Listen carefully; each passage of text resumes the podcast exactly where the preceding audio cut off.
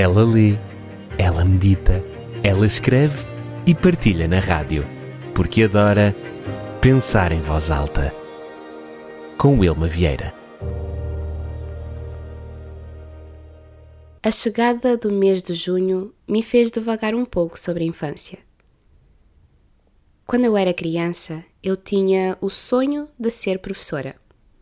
Sempre que me perguntavam o que eu queria ser quando crescesse, a minha resposta era: eu quero ser professora.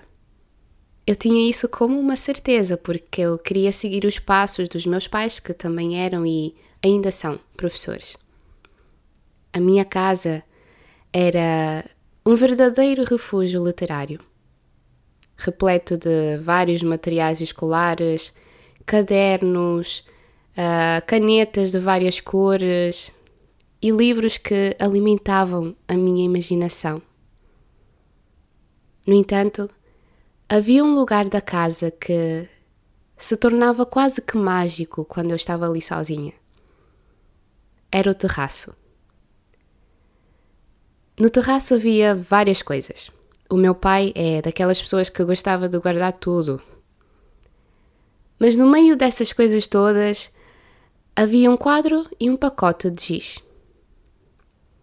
E com aquele quadro pendurado na parede e um simples giz nas mãos, eu me transformava em professora ensinando aos meus alunos imaginários as coisas que eu aprendia, quer seja na igreja, na escola, com os meus amigos na vizinhança. Naquele momento eu dava asas à minha imaginação.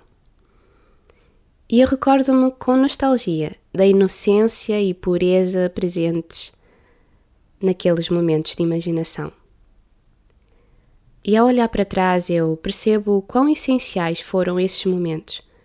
Através deles eu construía castelos no ar eu explorava mundos desconhecidos e aprendia a resolver problemas com criatividade. Era uma forma de expressão genuína onde não havia limites para os meus sonhos.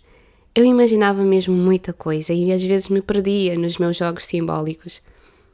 Imaginava-me à frente de uma sala de alunos e ali eu os ensinava e aprendia com eles também. Não me perguntem como. É, o silêncio às vezes ensina muita coisa. Vários anos se passaram e agora sou uma adulta crescida e não, não me tornei professora, não oficialmente no mundo académico, mas as pessoas dizem que percebem muito bem as coisas quando eu explico, que eu explico muito bem, é, quer seja na igreja, quer seja no meu trabalho como audiologista ou em situações da vida cotidiana também.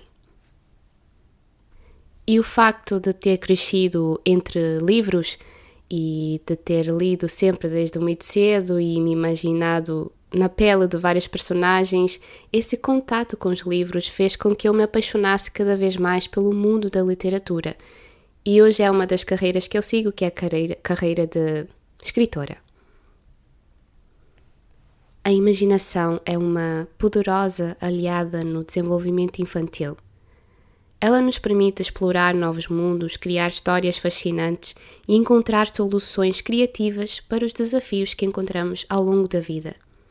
No entanto, é triste constatar que muitas crianças de hoje têm pouco tempo para imaginar e inventar.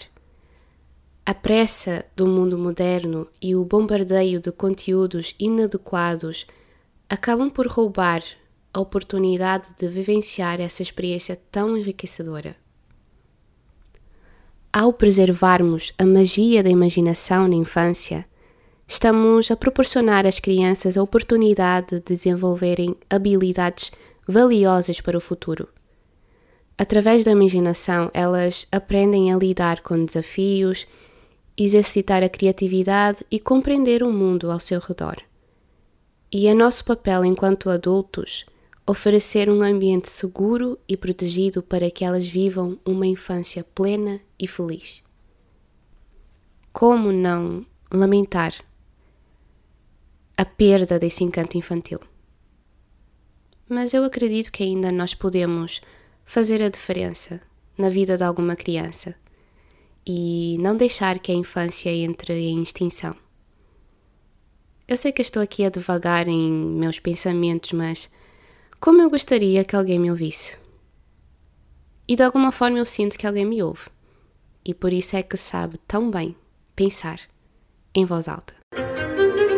Ela lê, ela medita, ela escreve e partilha na rádio, porque adora pensar em voz alta. Com Wilma Vieira.